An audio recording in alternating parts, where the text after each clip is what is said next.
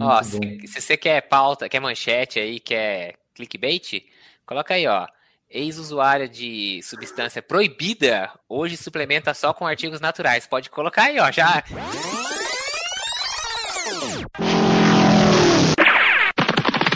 Escute agora o Por Falar em Correr.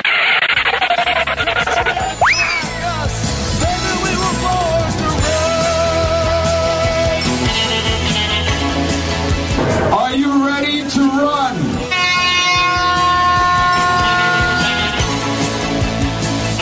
Sejam bem-vindos! Está começando agora mais um episódio do podcast do Por Falar em Correr. Novamente aqui no feed da sua plataforma preferida. Nos siga no Spotify, em todas as plataformas. Baixe os episódios, consuma o nosso conteúdo que você nos ajuda bastante. Eu, Enio Augusto, vou fazer este episódio hoje aqui com Gigi Calpe. Tudo bom? Ó, oh, Gigi voltou. Tudo bom, Gigi? Voltei, voltei agora para ficar. Oi, gente. Espero que vocês estejam muito bem, que vocês estejam treinando muito, porque eu, no caso, fiquei 10 dias sem correr. Nem sei que eu estou fazendo esse podcast. Está é, é, é, na parte de falar, a parte de correr deixa, deixa aqui para gente, por enquanto. Olha só quem que está aqui também, Marcos Buosi, é sempre uma atenção para quem está ouvindo o episódio da semana para saber, será que a Gigi vai estar? Tá? Será que o Marcos vai estar? Tá? Quem será que foi demitido essa semana? E essa semana está todo mundo aqui. Tudo bom, Marcos?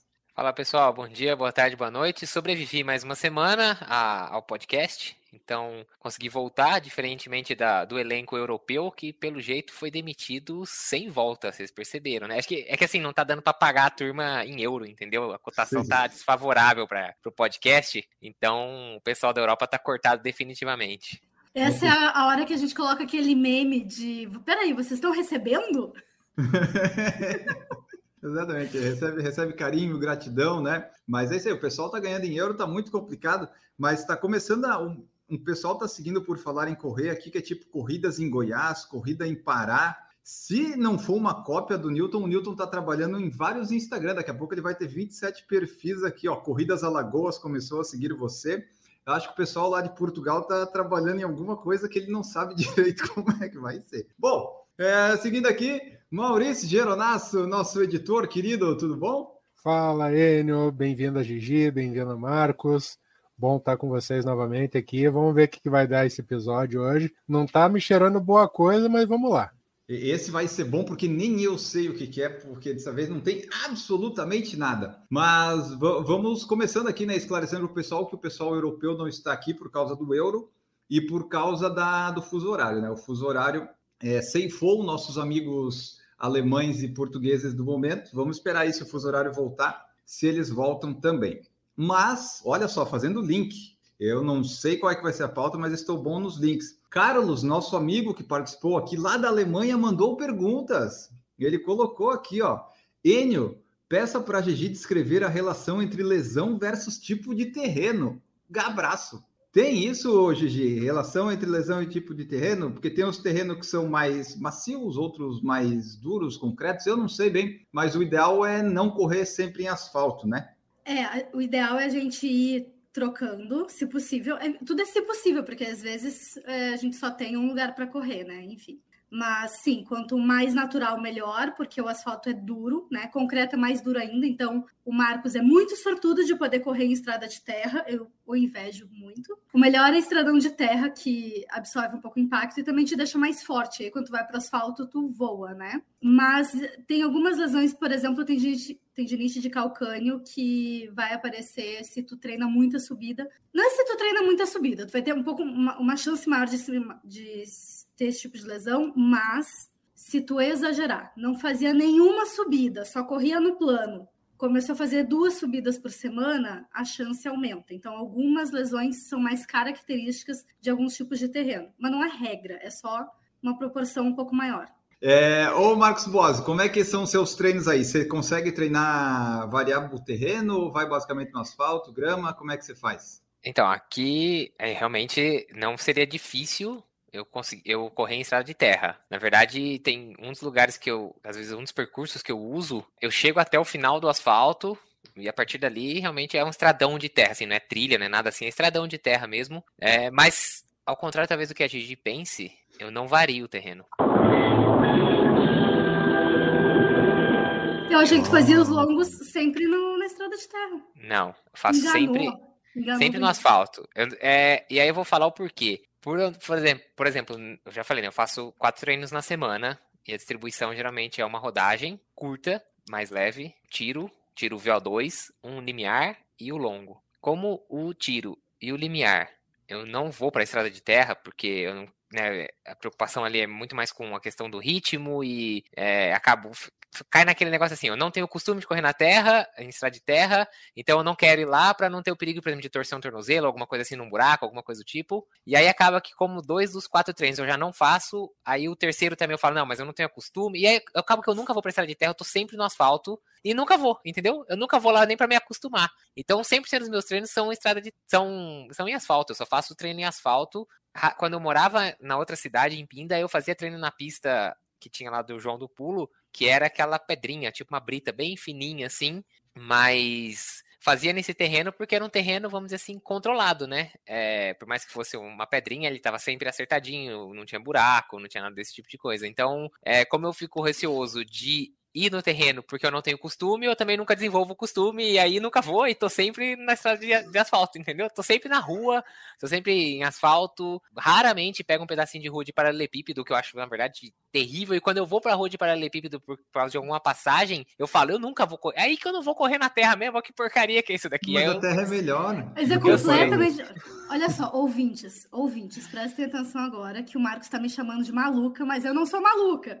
Eu lembro do episódio que a gente estava falando sobre distanciamento e ele dizia que ele estava correndo numa, numa estrada em Pinda, que ele passava longe de todo mundo e que era só, tipo, não era cano, mas era só mato do lado, sei lá. Isso, mas a estrada é de Mas asfalto. é só.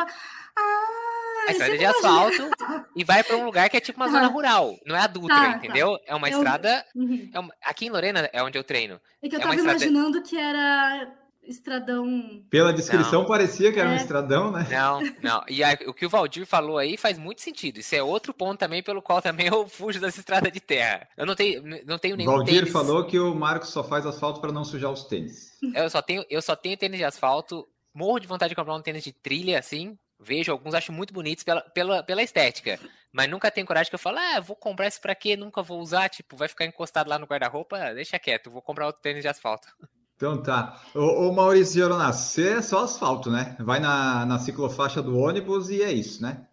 Ciclofaixa do ônibus está meio que proibido aqui. A gente tenta obedecer para não, não invadir espaço dos biarticulados. Mas aqui em Curitiba, geralmente eu procuro, quando quero fazer um fortalecimento, as canchas de areia aqui no Barigui, por exemplo, no Parque Barigui. Tem várias e a gente acaba fazendo treino de fortalecimento dentro dessas, dessas canchas. Ah, ou quando eu vou para a praia, daí eu procuro correr sempre na areia. Diga, gente. Deixa eu, deixa eu só enfatizar que correr em areia fofa é absolutamente diferente de correr em chão batido, tá? Correr em chão batido ah, numa estrada mais ou menos plana, mesmo que tenha algum desnível, o que é bom, não vai aumentar o teu risco de lesão, mas correr em areia fofa é como qualquer outra coisa muito difícil. Tu vai ter que ir te acostumando aos pouquinhos. É que nem subida que eu falei. Não estava fazendo nenhuma subida, começa a fazer duas por semana, vai aumentar o risco de lesão. Não corre, uh, só corre no asfalto e vai para uma areia muito fofa, fazer um treino um pouco mais longo, ou duas, três vezes na semana, aumenta o risco de lesão também, tá? Então, se for começar na areia fofa, faça 15 minutos e depois vai para um, um plano, para um, a orla da praia, né? Para sair da areia fofa, ou faça um treino muito curtinho para depois ir aumentando aos poucos. Senão vai Mesmo dar ruim. porque a areia fofa também a, a panturrilha chega a arder. Sim, sim, exige período. muito mais, muito mais. Então, geralmente, quando eu, quando eu tava com o treinador, geralmente ele colocava esse tipo de treino como treino de base para mim no começo do ano. E assim, a, a terra batida é, seria mais ou menos como a, a areia que tá mais dura na praia? Também não. Ah, não também, a areia que tá bem dura na praia é, é areia batida, né? Que nem em estrada. Só que, dependendo do lugar onde tu está, a- na praia é bem inclinado. Aí eu Isso. diria para não correr assim. Tem muita gente que, que me pergunta isso. Ah, na praia eu vou, vou correr ali na areia mais batida. Ela é inclinada, mas tudo bem, né? Eu vou metade e volto metade. Eu disse, "Sim, Isso. Sim, assim tu vai machucar os dois lados, em vez de machucar só um. Maravilhoso isso, né? Maravilhoso. É bom que equilibra, lesão dos, dos dois tornozelos. Inclinação lateral é uma das poucas coisas que a gente pode dizer, olha, isso aí vai ferrar com, com o teu tornozelo. É bem, aí sim, é bem lesivo. A maioria das coisas, ai, depende, é uma soma de fatores e tal. Não, inclinação lateral, fuja. Só tem a praia para correr, não, não corre então, vai fazer outra coisa. Mas geralmente quem tá na praia tem, tem aquela o calçadão, aí Isso. vai pro calçadão. A não Quando ser que você tem uma perna, uma perna menor que a outra, né? Mas daí só tem que só dá para ir, né? Volta, volta de costas daí, né? Quando o Maurício falou de correr na praia, eu ia falar, rapaz, mas eu sou tão Nutella que até no asfalto eu não gosto de correr no canto da rua porque é torto. Imagina que eu vou correr na praia que tem inclinação. É. Que isso? Né? Pode esquecer. E a praia, acho que é muito difícil tu achar uma praia que vai ter essa areia batida assim reta, porque né, tá perto do mar, é aquela coisa, então não vai encontrar. Se você vai correr, vai ter alguma coisa inclinada, e dependendo do seu ritmo, essas coisas todas, pode dar várias dores. Eu tive experiência disso. É que tu tá acostumado com as maravilhosas praias de Santa Catarina. Se tu vier para o litoral gaúcho, que eu não chamo nem de praia, é só litoral, tu encontra, tu ah, é? encontra é? praia reta, porque é uma extensão muito grande. Ah, acaba ficando mais reto. Que tem a é faixa de areia maior, daí acaba. Né? Entendi. É o que tem acontecido em algumas praias de própria Santa Catarina. Eles têm feito aqueles processos de alargamento da orla, eles têm conseguido deixar mais plano. É ótimo isso em Balneário Camboriú, construir um prédio de 100 mil, de 100 mil metros. Ah, vamos alargar, vamos lá, foda-se a natureza, depois vai voltar. É, vai ser lindo aquilo lá depois, quando tiver maré alta. Mas é isso, quando eu fiz a, a maratona do desafio do Dunga, eu vim para a praia e disse, ah, vou correr lá na praia, né? Bonito e tal. E daí assim, pô, tô na praia, que dia bonito. Me empolguei, comecei a correr rápido, mas é aquela coisa, é inclinado. Só que não é tão inclinado. Só que ainda é inclinado. E daí o corpo sentiu. Fiquei com dores na canela que demorou umas duas semanas para passar. E demorou mais porque eu estava correndo todos os dias, né? Ainda tô. Então eu fazia treinos mais curtos, mas eu senti que incomodou bastante. E daí agora eu só tô correndo nas ruas aqui ao redor. Não tô mais indo na praia em si. Na praia é só para passear para andar, tirar foto ou correr descalço na areia fofa. Mas correr lá na beira da praia, não, não dá mais. A minha canela e meu joelho não, não aguentam isso. Então você viu, Marcos, o menino só vai nos ingleses para passear. Viu só? É, é um nível muito alto aqui, Maurício. Nossa senhora, fico até. tô me sentindo deslocado aqui, pelo amor de Deus. Uma ofensa. Uhum. O litoral gaúcho, eu vou nos ingleses para passear. É, eu vou aqui em Ubatuba mesmo, aqui, desce para Batubão, aqui bate e volta em Batuba, aqui, Praia Grande. Pessoal, puta, ó, difícil. Marcos, né? tu não conhece o litoral gaúcho. O litoral gaúcho é uma porcaria. Eu tô pensando em pegar o carro e subir para São Paulo para ir para Ubatuba, que eu adoro, do que ficar aqui. Aqui é horrível. Ba Batubão, certeza que a Gigi fazia bate e volta ah, Taubaté Batuba, certeza. Sim, lá, sabia, não tem dúvida. Aliás, você quer encontrar toda a turma aqui, Lorena, Pinda, Taubaté, desce pra Batuba no final de semana, tá todo mundo lá. A cidade não tem ninguém aqui, vira cidade deserta. É, o pessoal de São Paulo é, é Santos, São Vicente, Praia Grande e essas coisas, né? Vai mais. Mas é, a, a, a praia do Rio Grande do Sul não é. Pode ser boa para correr, acho, né, Gigi? Mas acho que só isso.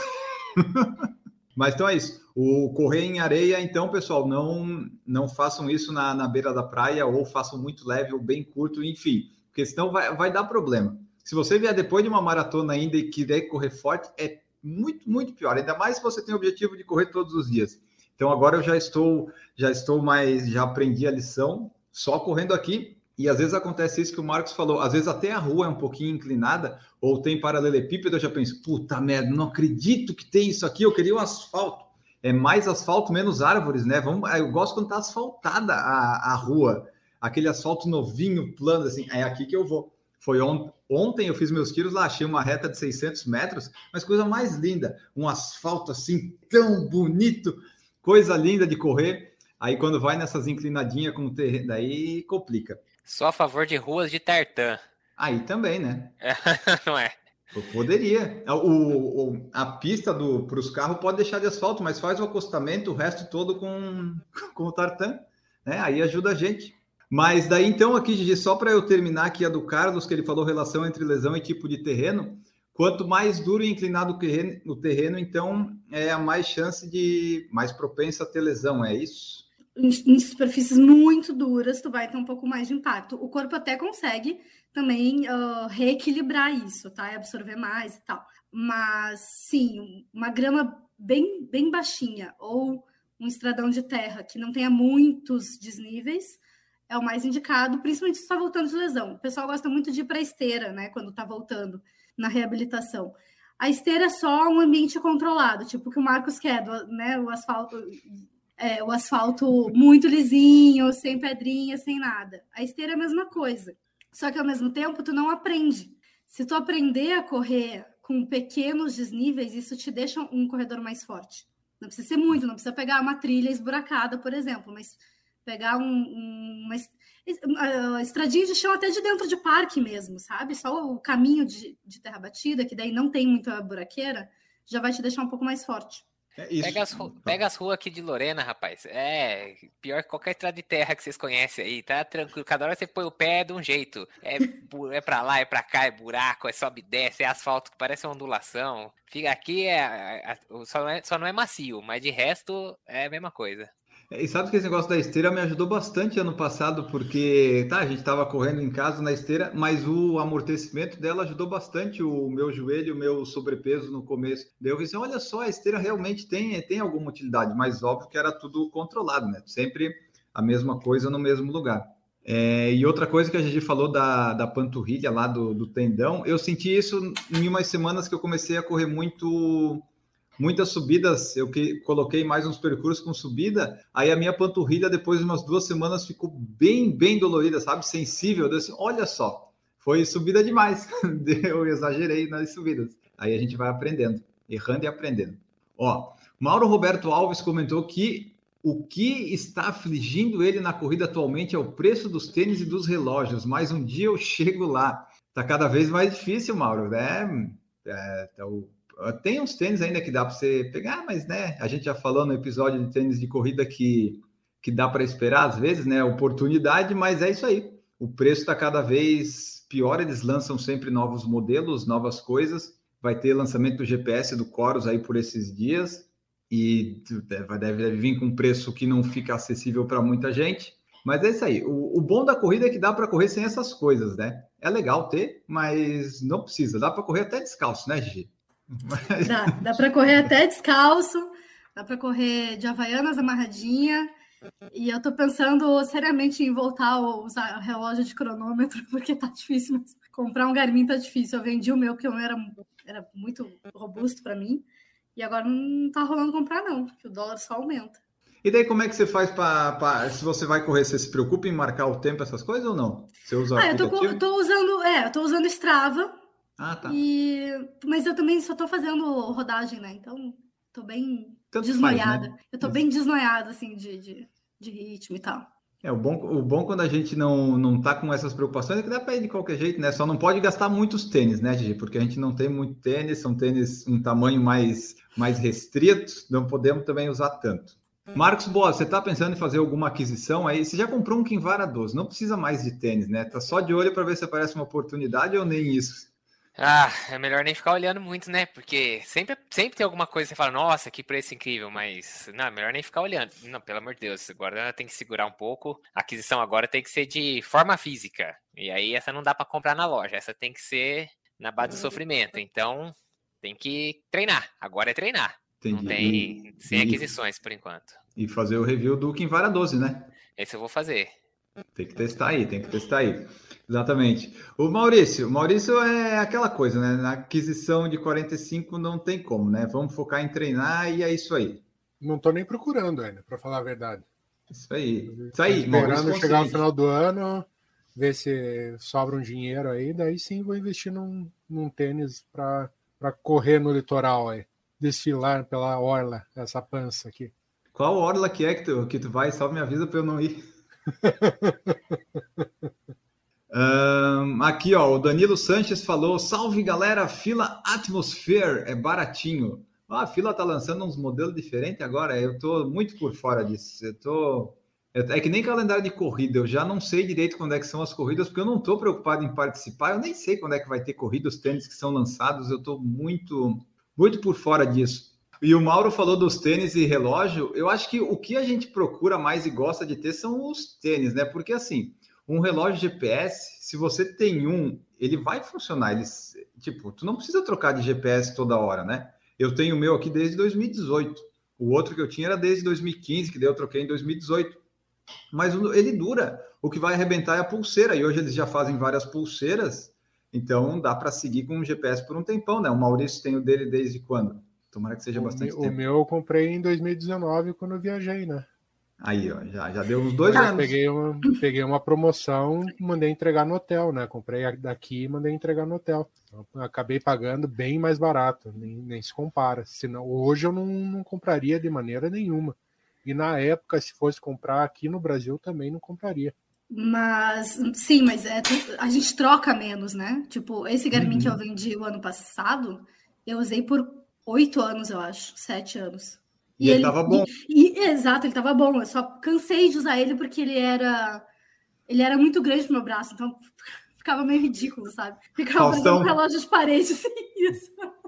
Ô, louco, bicho! Mas ele tava ótimo, mas era um 920, né? Ah, é aquele bem, XT, bem quadradão. É. então, porque o, o, GPS ele dura bastante. O meu primeiro que eu tive, eu só tive que trocar porque era aquele 610 de touch que entrou água. Então, nunca mais comprei desse. Mas o Garmin 10 eu vendi ele, ele estava funcionando, e esse aqui também. E a, hoje tem aquelas películas de tela que ainda protege, então dura muito, muito, muito tempo. O GPS, assim, e o que eles colocam a mais, né? Depois que você já tem um modelo legal, assim, já te atende, já faz, já consegue programar intervalado e tal, não sei o quê. Ah, a métrica do VO2 quando você tava plantando bananeira no terceiro tiro é diferente. Ah, pelo amor de Deus, gente, sabe? Tipo, ninguém nem. Ah, porque agora não o sono, agora ele detecta se é o sono do lado direito ou do lado de. Você tava dormindo virado do lado esquerdo ou de barriga para cima. Que, que, que, me adianta? Que, que eu quero saber isso? Sabe assim, no, no final das contas, é claro, você vai comprar um novo, você, óbvio que você vai atrás do metal, já vai até lá, então mas, assim, eu acho que a única coisa que hoje em dia me convenceria a trocar de GPS, mas seria que pegar uma, um preço, assim, muito bom fora do país ou alguma coisa assim, é a questão da música. Porque o meu não tem, eu nunca levo o celular para correr.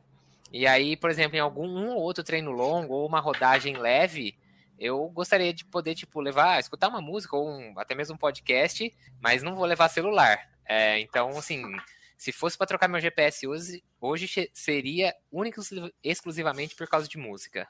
Mas é isso, né? O GPS, se ele marcar a distância, o ritmo e te der uma mapinha, ele já faz tudo o que você precisaria basicamente para ir lá ver se aquela prova está ferida, né? O resto é, é frescura. Eu gosto de programar o intervalado e o resto tá tudo certo.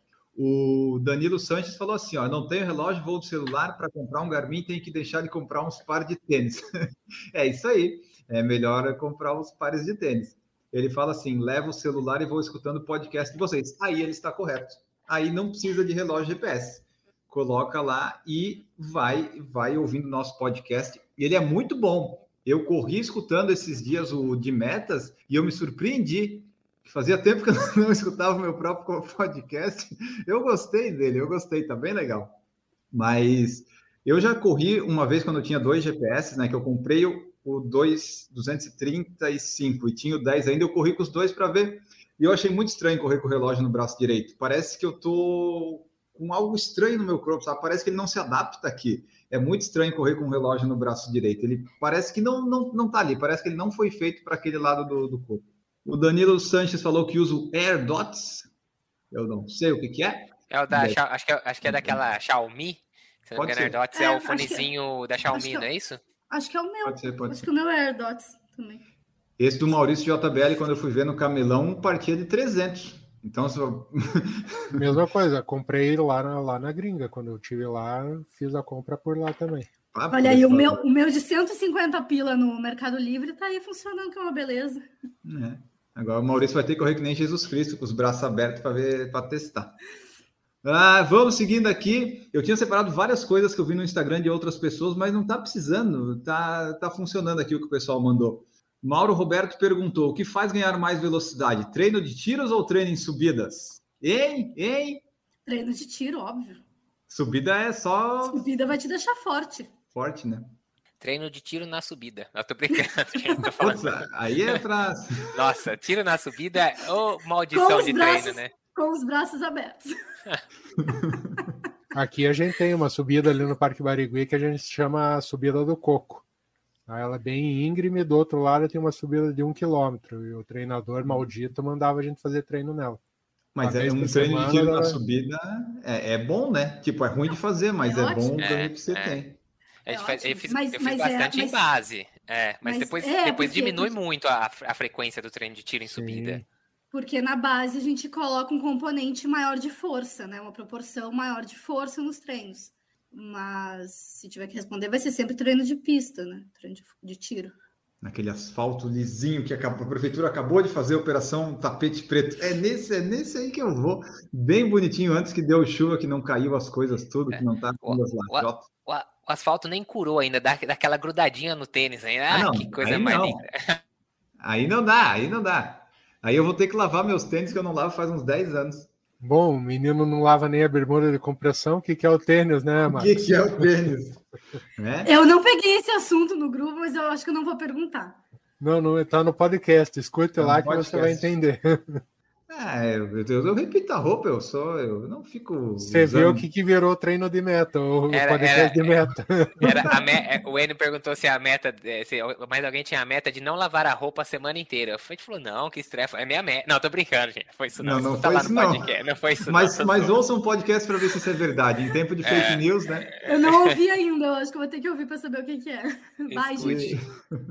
Ó, o Marcos antes falou ali em os tipos de treino que ele fazia, ele falou tiro VO2 e limiar. E daí eu fiquei com dúvida, o que que significa essas coisas quando eu vejo o pessoal falar em limiar e, e VO2, tipo, um é mais forte que o outro? Como é que funciona isso? Por que que usa essas palavras? Eu- será que eu, eu consigo dessa vez de entender de fato o que que é limiar, essas coisas? O segundo limiar de lactato, que é o que a gente fala em corrida de limiar, ah, assim, o VO2 máximo não é tão importante, eu estou fazendo aspas para quem não está me vendo, e a gente não consegue mudar tanto com o treinamento, mas o, o limiar, sim. O limiar de lactato a gente muda com treinamento, especialmente treinos bem intensos. E quanto mais num gráfico, mais para direita essa curva, o, o ponto do limiar, mais tu vai aguentar correr rápido por mais tempo. Então, tu vai aguentar uma carga de trabalho maior, correr a velocidades mais altas por mais tempo antes de quebrar. Que é o nosso objetivo, né? A gente correr o mais rápido possível sem quebrar para aguentar as provas. É mais importante, quanto, quanto mais curtas as provas, mais importante. Mas dá para fazer treino de limiar para maratona também. E é com intensidades de 85, 90, 95% do teu VO2 máximo ou da tua frequência cardíaca máxima. O Marcos faz bastante, né, Marcos? Que eu vejo lá no Strava uns treininhos bem.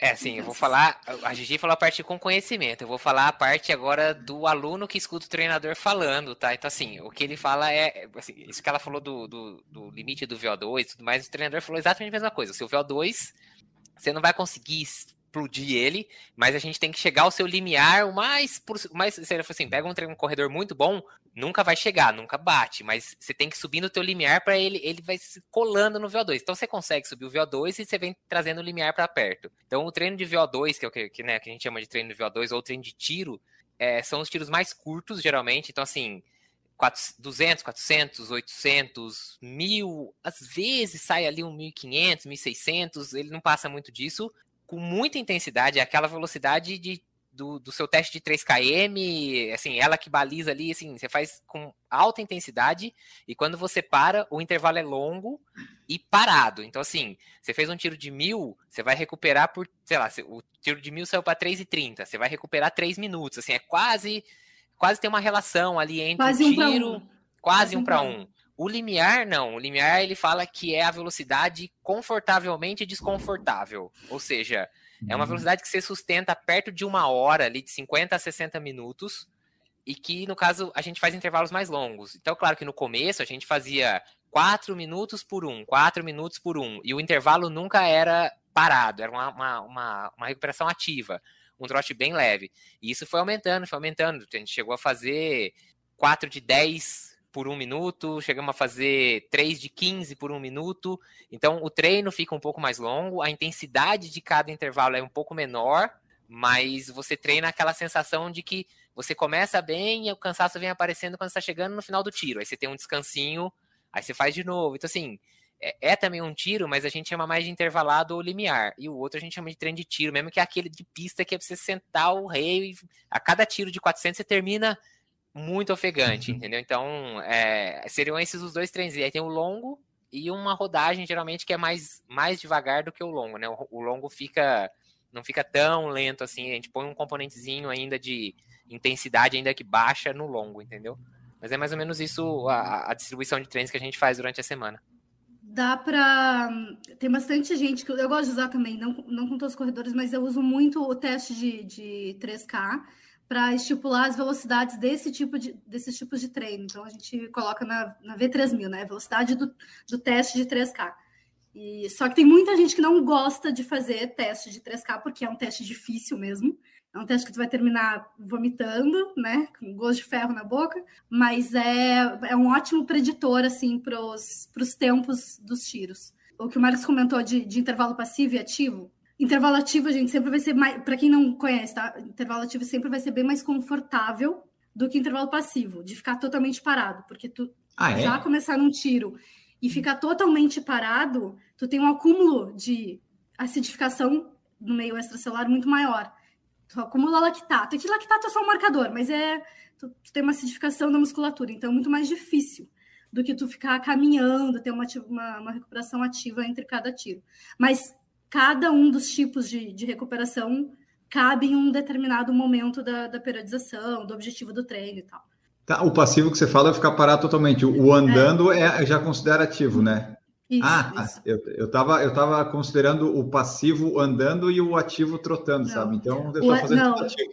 O ativo é caminhando ou trotando, que depende, vai depender do corredor, né? E passivo é. Claro, tu não vai virar uma estátua, mas assim, tu não vai ficar te mexendo, entendeu? Claro. E teoricamente existe algum benefício entre um e outro?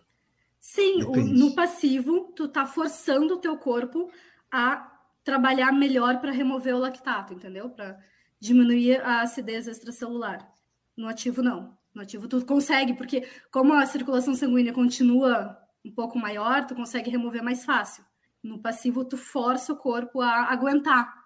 A minha dica que eu dou para as pessoas quando for fazer teste de 3K, se você não quiser um, que as próximas planilhas sejam difíceis, faz num ritmo mais lento né?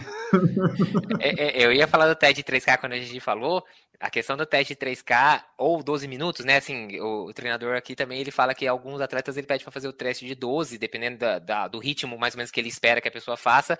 Mas esses testes, eu acho que a dificuldade, na verdade, é a gente aprender a fazer o teste. Porque uma, assim, eu já saí muito forte, eu já terminei sem ter a sensação de que, puta, podia um pouquinho mais. Então, assim, até o acerto do teste, às vezes, é... e é claro, não é que aquilo vai virar uma velocidade e acabou, durante seis meses você vai treinar baseado naquilo, né? A gente não faz isso. Porque, é claro, a partir da hora que você fez o teste de 3K, aí você treinou durante uhum. mais duas, três semanas, você tem um ganho. Então, assim, mas você não vai fazer uhum. outro teste, porque senão você vai fazer teste toda semana e você não tá treinando, você tá fazendo teste. Tipo, vai assim, fazer é, provas toda é, semana. É, isso. Então, é claro que o, aí a experiência do treinador, né? É, ele vai falando, ele vai, então, semana a semana, ali, a cada duas, três semanas, ele vai fazendo um ajustezinho pelo que ele vai percebendo. E, claro, com você conversando com ele, né? Então, ah, como é que foi o treino? Como é que. Ah, fechei para, sei lá, 405. E como é que. Não, tava morrendo. Bom, então tá. Assim, esses ajustes ele vai fazendo, porque senão ele vai te colocar para fazer teste de 3K a cada duas semanas. Porque você tem um ganho, faz outro teste. Tem um ganho, faz outro teste. Ah, lesionei, fiquei uma semana sem correr, faz outro teste. Você não, não vai. Não, não tem prova, não. né? Não tem, não tem treino nesse caso, né? Então mas é até o saber fazer o teste, é, assim, encaixar o teste bem encaixadinho é difícil. Tem semana que, que tem o teste, eu começo e falo depois, ah, errei tudo, saí errado, deixa quieto, vou fazer amanhã, não desconsidera isso que eu te mandei aí. Por é isso pra... que existe o teste de 1.600, para não pegar gente que nem você que vai devagar no de 3.000. Mas tudo eu... é experiência, né, gente?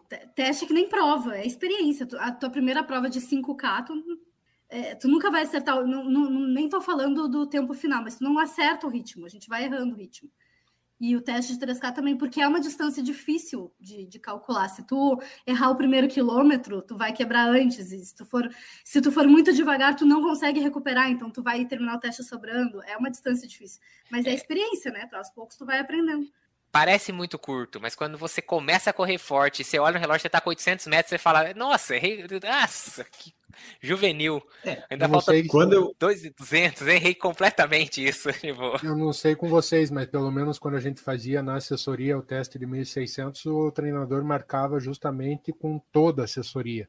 Então ele marcava é. 15, 20 num mesmo período e colocava todo mundo para Tipo, vamos lá, vamos ver hum. se você tá melhor que o outro. É, porque daí ele... tu tem um componente de competição, né? Tu Sim. faz como se fosse uma prova. Então, isso, isso faz muita. Qualquer teste, uh, o nível motivacional tem muito impacto, tá? Até teste que a gente faz de, é, de bike dentro do laboratório, existe um protocolo que tu tem que gritar com a pessoa. Essa, era exatamente, era esse exemplo que eu ia dar. Eu falei, você já viram um teste de FTP? É, o cara berra com o atleta, mas e berra, assim, tipo se tu não gritar, se tu não der o estímulo verbal, o teste não é válido, entendeu? Tu não pode colocar numa pesquisa, porque ele não foi válido, porque faz Olha diferença. É, todo componente de, de, motivação faz muita diferença num teste máximo, né? Isso que o Maurício falou, 3 mil, eu lembro que em São Paulo, quando a gente foi em 2020 ainda lá, quando o Vanilson foi fazer lá na assessoria dele, eles tinham lá, ele marcou na USP lá, um lugar onde começava, dava uma volta de 3K e acabava ali. Então, meio que as pessoas já sabiam a, o percurso que tinha que fazer e, e todo mundo foi fazer, né? E uma coisa que quando eu fiz o meu, o único que eu fiz, que foi em 2018, a Mari, que era treinadora na época, falou assim: ó, deixa na frequência cardíaca e não olha o relógio. E daí eu só fui correndo, eu dei, não lembro quantas voltas na pista da UFSC, mas foi sem saber o ritmo, era só vai no máximo que você pode. Aí depois eu descobri que eu comecei em 4,5, fiz 4,27, 4,24. Mas assim, foi um teste bom. Só que nos 10 dias depois eu me machuquei na meia de balneário e daí não valeu para absolutamente nada. Mas, Mas peraí, tu fez um teste e duas semanas depois você estava fazendo uma meia maratona? É, que tá, é, mas foi revezamento, né? A ah, Andressa tá. fez uma parte, eu fiz a outra.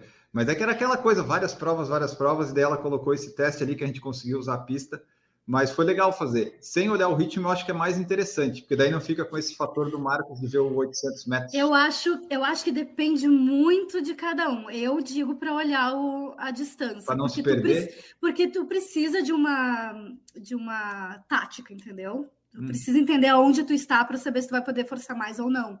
É, porque 3 quilômetros não é tão curto assim quanto as pessoas estão pensando. É realmente leva muito mais tempo do que, do que a gente gostaria quando a gente está no teste. Mas isso que tu falou da frequência cardíaca, tu vê como as pessoas são diferentes umas das outras. Eu já tive uma corredora que era iniciante, e eu tive que tirar o frequencímetro dela. A gente, a gente tirou o visor de, de é, a opção de frequência cardíaca, porque ela sempre achava que estava alto demais e ela ficava nervosa, estressada, achando que ia infartar. Isso. E eu dizia, não, mas está tudo bem, isso é normal, aumentar assim é normal, aumentar rápido é normal, é sedentária ainda, tá começando. E ela ficava tão nervosa que ela não queria mais treinar. Aí a gente teve que tirar Nossa. dela. É, no, no caso desse aqui que eu falei, ela falou só para deixar na frequência para não ficar controlando o ritmo, tipo, para né, a frequência meio que tanto fazia. Aí, uma coisa só que eu queria terminar nesse assunto é que quando você faz um treino intervalado no Garmin, é o melhor momento para você olhar o seu VO2 estimado que ele vai dar, porque daí vai lá para cima o VO2. Daí ele vai dizer: ah, você está em 20% da, da sua categoria, parece um menino de 20 anos e você vai concluir uma maratona em 3 horas e 10. Aí no dia seguinte você faz um trote e o VO2 já caiu. Então não acredita nesse VO2 do Garmin que ele só quer te enganar. Para quem oh, não, não entendeu o que é VO2, só deixa eu. Aqui, hoje, hoje ele está falando que eu vou fazer em 21 e 43 os 5. Não vou, não. é, VO2 é consumo de oxigênio, tá? Então, VO2 máximo é o teu consumo máximo de oxigênio. É uma variável fisiológica que a gente usa no treinamento, em pesquisa, esse tipo de coisa.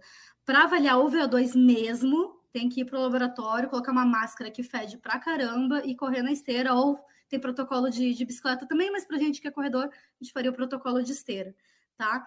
Mas não não existe uma razão plausível para todo mundo fazer esse teste. Dá para fazer se tu já vai fazer um eletrocardiograma de esforço, por exemplo, ou se tu é um atleta de, de um nível um pouco mais alto, aí é legal fazer. Mas o corredor médio, recreativo, não tem por que fazer, tá? Faz se for curioso.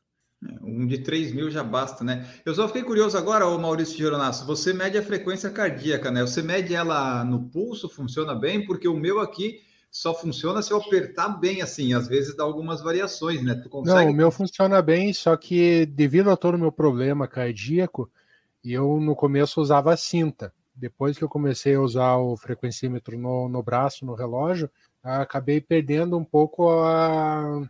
o costume de ficar olhando porque eu já acabei me adaptando ao ritmo do meu corpo. Então eu sei quando a frequência cardíaca está alta e quando está baixa.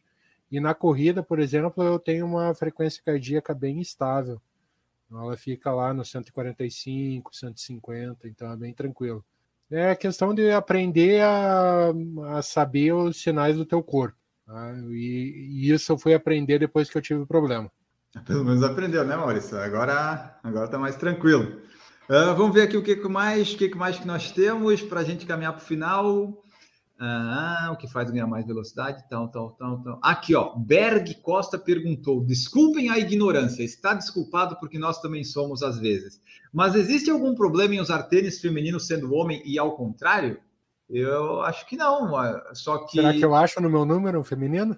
Então, eu acho que é muito mais fácil uma mulher usar um masculino do que um homem usar um feminino, né? Dependendo do número do pé. Via de regra, os tênis femininos eles são um pouco mais estreitos é. na maioria das marcas. Então, se tu tem, se tu é homem e tem o pé mais estreito, talvez tu te dê melhor com modelos femininos, mas é colocar no pé e experimentar. Não tem, gente, isso aí de tênis supinador, pronador, pisada neutra, feminino, masculino, a maioria dessas coisas não faz diferença, tá? Se tu fizer um teste cego, tu não vai saber dizer se é feminino ou masculino. Mas teoricamente é mais fácil uma mulher usar um tênis masculino do que ao contrário, né? Só pela numeração. Pelo modelo, né? Por causa do modelo, né? Não, porque tem um monte de mulher também com, com pé estreito, com pé. Tem muita eu, regra, entendeu? Eu acho que cai no número. Eu, eu porque... acho, eu acho que é mais uma convenção social do que uma necessidade. É, o físico que eu vou aqui em Lorena, ele calça, não sei se, acho que é 30, o, o último número feminino é 39 ou é 38? 39, eu acho. 39 e 40 é raridade. Raridade. Então, eu acho que ele tá. Ele, não sei se o dele é 38 ou 39. E ele já comprou tênis em promoção feminino já e usou e acabou com o tênis. Tipo assim, foi até o final e falou: Não sinto. Pra mim não faz diferença nenhuma. Tipo, ele, ele falou: tem o tênis masculino também da numeração. E já comprou tênis feminino e falou pra ele: Não faz diferença nenhuma pra ele. Ele falou assim: correndo não, não percebe não, nada. Não Gente, no marketing, quanto mais tu nichar o produto, mais tu vende, tá? Então, se tu tiver um modelo de tênis com uma cor, tu vai vender X. Se tu tiver cinco cores diferentes, tu vai vender 5X. É impressionante. Então, quanto mais nichado por, por sexo, por tipo de pisada, por tipo de treino, por uh, cor da roupa que tu vai usar, qualquer coisa tu vai vender mais. Então, tem, existem dois mil modelos de tênis, ou mais, eu estou chutando um número totalmente aleatório. tu acha que a gente precisa de tudo isso de modelo diferente de tênis? Não precisa. É verdade, ó. E o Berg falou muita promoção meu número é 39. Então aproveita se tiver. Tem umas cores de tênis feminino que eu acho muito mais legais que a do masculino. O masculino, às vezes, é umas coisas muito neutra, muito. Eu quero umas coisas chamando atenção e não vai ter no 44. Tu vê, e no feminino tem um monte de rosa e roxo e eu gosto de tênis vermelho. Até agora não achei um tênis vermelho para mim. Aí, ó, isso aí também pode ser, né, nichar na preferência política. Ó, verde e amarelo você usa para um lado, vermelho você usa para o outro, né? Isso é interessante também se a pessoa é, quiser nichar. A, a, pô, mano, sério, essa apropriação do verde e amarelo por essa isso, isso, pô, acho que a camiseta do Brasil da última Copa, coisa linda. A, Por isso azul. que eu só compro azul. E aí, então, eu também só compro, mas sempre, eu sempre comprei azul. Mas eu, às vezes eu falo e falo assim, pô, mas esse símbolo da CBF aqui, depois o nego vai achar. Aí eu falo, não, não vou nem colocar, deixa ela aí no cabide. Eu fico puto com essa apropriação do que não é deles. Ok, o outro quer ser vermelho, seja vermelho. Mas verde e amarelo não é a sua cor, maldito. Não é a sua cor, seu desgraçado. Mas por que associar a cor? Não tem que associar a cor. Não mas, tem mas, mas tô é falando. É totalmente associado. Você não, é, claro. isso, da CBF? Isso, ah, Minion. Ah. Que Minion? Você, Minion. É, puta, hum. esse eu fico puto, exatamente. Ai, ai, mas é isso aí, né? É nichar, tem que nichar o marketing. Ah, você não vai usar o. Ah, tá ok, vou usar o outro aqui. Então é isso aí. Ah, bom, vamos continuar aqui. O que mais que nós temos? Para ir para o finalzinho, aqui já foi tudo. Ah, sim, lembrei de uma coisa muito importante, Gi. Quando o treinador propõe um treino de intervalado, tem alguma. O número de repetições é um número mágico que você decide? É baseado em treinamento, preferência política? Por que, que às vezes é 10, 15, 13, 17? Não, tudo segue uma metodologia. Mas assim, tem muita gente que fala sobre periodização e que isso fica parecendo uma regra que se tu fizer sete séries em vez de oito, tu não vai estar tá pronto para a prova, entendeu? Não é. A periodização ela é um norte. É só assim, ó, para a gente errar menos e acertar mais. Isso é a periodização. É, é para o corredor e o melhor possível. Agora, não é uma receita de bolo.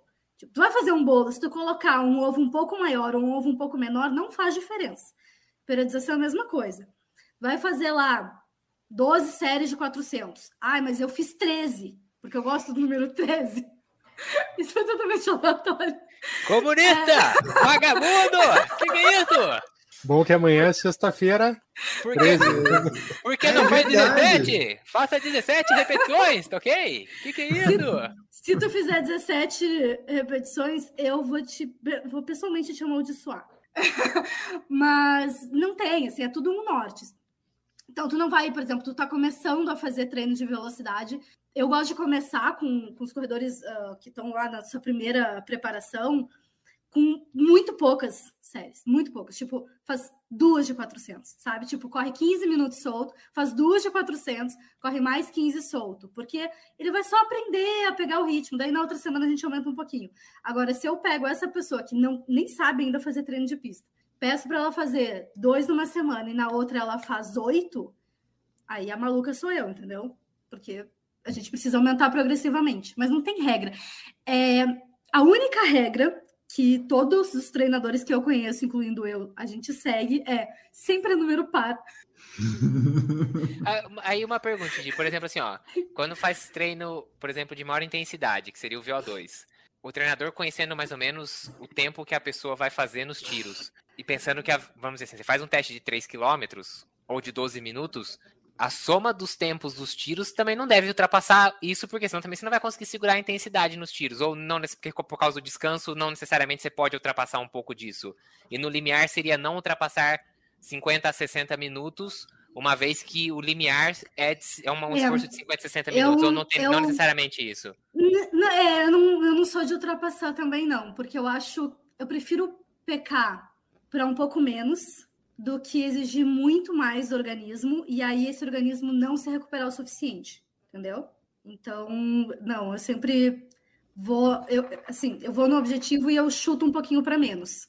Principalmente se eu conheço o corredor e, tipo, eu sei como é é a rotina dele, eu sei que ele pode não estar muito bem, eu vou chutar um pouco para menos. Às vezes na minha planilha, inclusive, eu coloco assim, tipo, ah, ah, faz tal treino, se tiver bem, faz mais duas repetições. Teve alguém que já fez essas mais duas?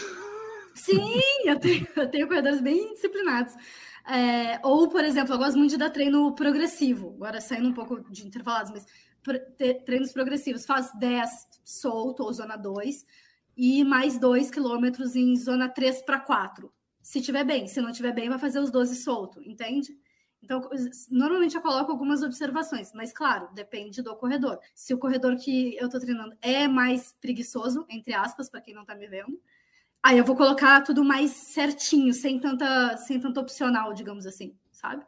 Maravilha. Eu, quando faço os meus, eu agora que eu não tenho treinador, eu faço sempre pensando assim, ah, pensando na distância que vai dar no total de todo o meu treino e no tempo, sabe?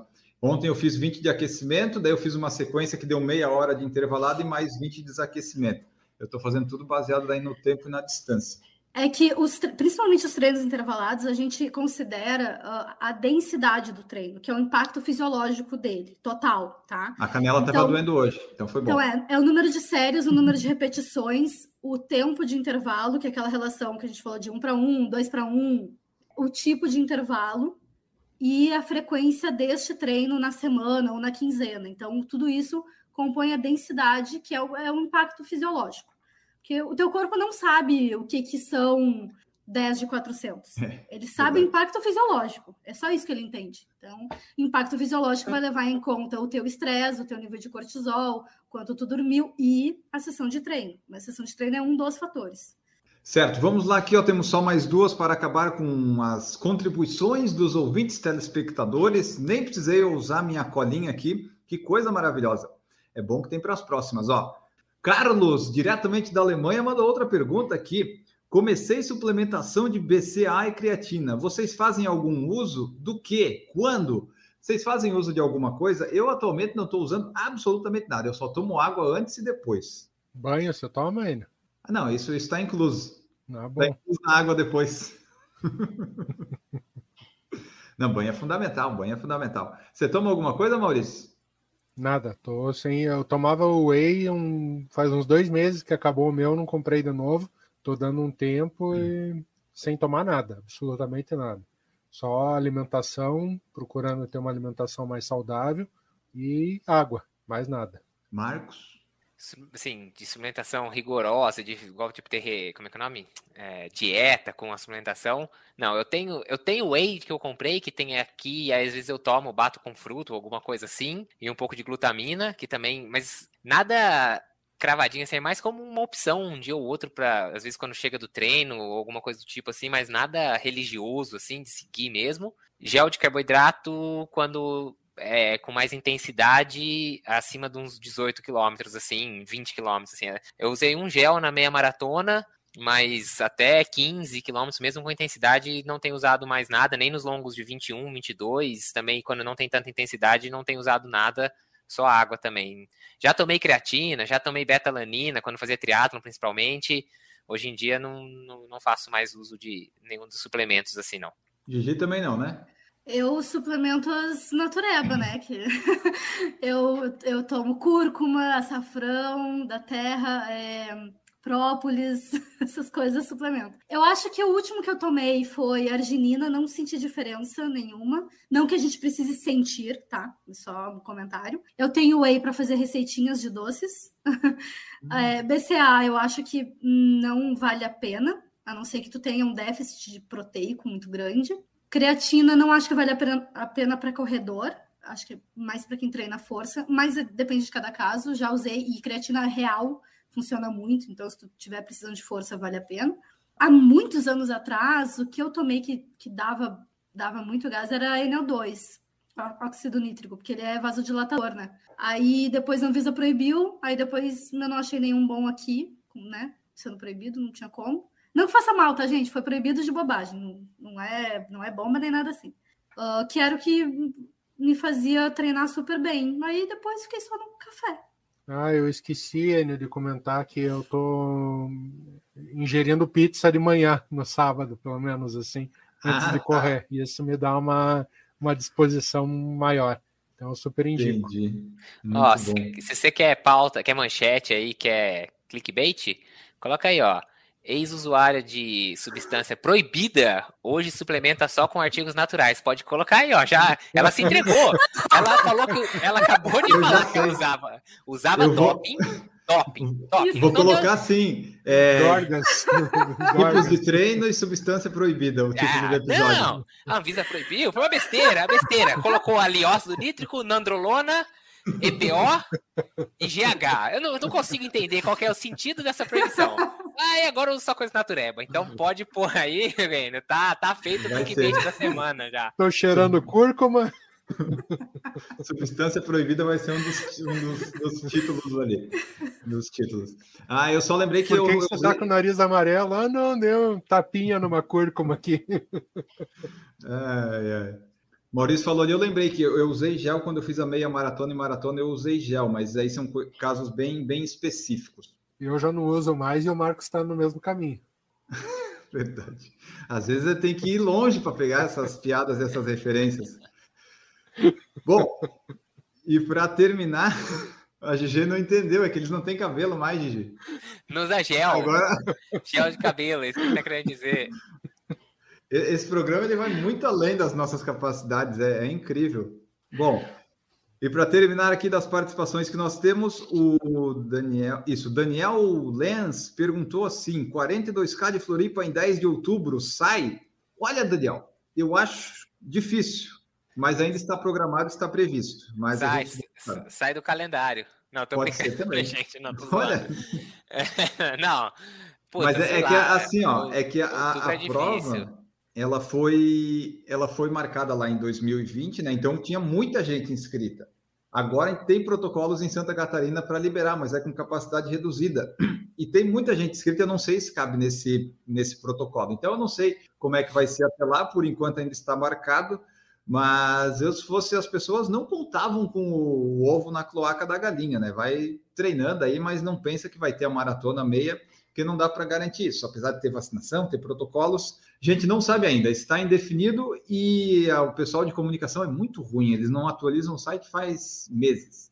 Nem eles sabem. Eles também Nem não sabem o que, que é, tipo, eles vão colocar o quê? Treinem. Aí os caras se matam de treinar, faz longo de 28, 30, 32, 35, para chegar três dias antes da prova e falar, ó, oh, pessoal, não vai ter, vocês têm a opção de jogar pro ano que vem.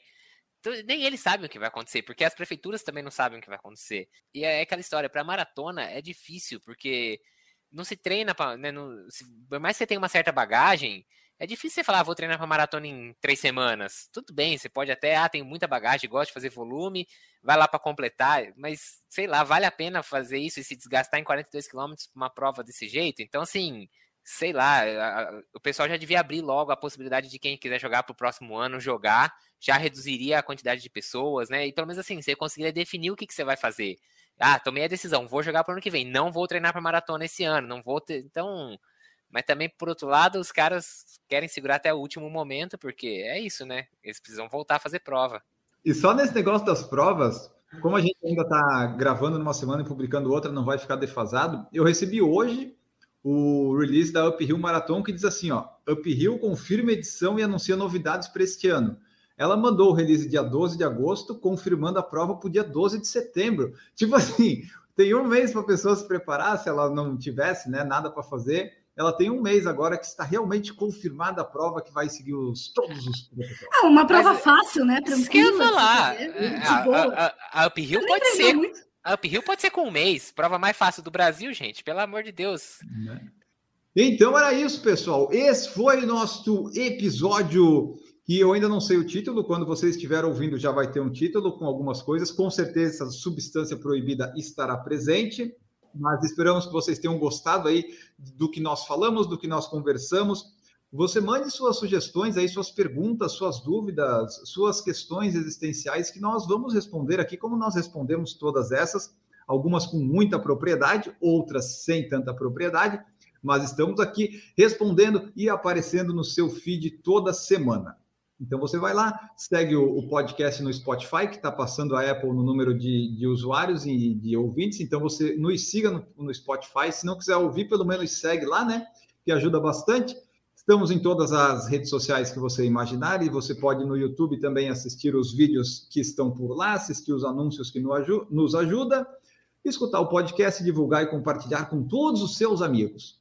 Nosso site está remodelado por nós mesmos, porque né, tava, ficou meio caro quando a gente pediu um orçamento, mas a gente deixou ele mais clean, está mais limpo, mais amigável. Você pode ir lá e conferir, tem todos os episódios e outras coisas mais.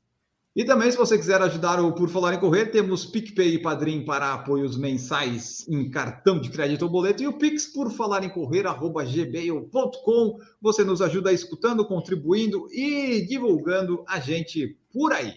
Agora podemos ir embora deste episódio sensacional. Mais um PFC Debate está finalizado. O Maurício Geronasso, que está editando esse podcast, ele vai ouvir essa parte, está no final. Você dá graças a Deus que está acabando finalmente. Muito obrigado, Maurício, pela presença. Valeu, pessoal. Muito obrigado por mais esse episódio. Gigi, muito bom ter você de volta. Marcos, não sei quanto tempo mais você ficará, mas estamos aí. Enio, aquele abraço, até semana que vem. É isso aí, até semana que vem. É aquele, é aquele suspense que a gente deixa para os ouvintes. Será que o Marcos e a Gigi estarão no próximo? E se não estiverem, será que é porque saíram ou porque não puderam participar? Sempre vai ficar essa questão. Mas nesse ela veio, nesse Gigi esteve. Gigi esteve? Não, Gigi Calpe. Muito obrigado pela sua presença aqui conosco. Gente, sou uma coletânea de piadas ruins. É, muito obrigada por hoje e não contem para ninguém que eu estou em abstinência de óxido nítrico. Vamos deixar isso entre os ouvintes do podcast somente. Quem quiser uh, consumir mais conteúdo sobre corrida, sobre treinamento, biomecânica e tudo que envolve o nosso esporte, eu estou lá no Instagram, arroba Corrida Forte. Olha, até arrumou. Olha Já achei isso. que ia, ia fazer oferta do tráfico aí, quem quiser consumir. Eu também. Olha que ela mandou um, cons... mandou um consumir, eu falei, caramba, tá vendendo já? Que que é isso? Na, envia direct pra Gigi que ela responde todo mundo. Ah, acho que o próximo, próximo episódio a gente vai pegar aqui os posts da Gigi que ela dá de dicas, a gente pode fazer um podcast só disso aí. A gente ainda promove o, o Instagram da Gigi, olha só que oportunidade e além de outra, outros negócios paralelos, né? Marcos Buozzi, muito obrigado pela presença, sobreviveu mais uma rodada ao rebaixamento do PFC. Valeu, pessoal, aqui no fugindo do Z4 aqui, né, do rebaixamento.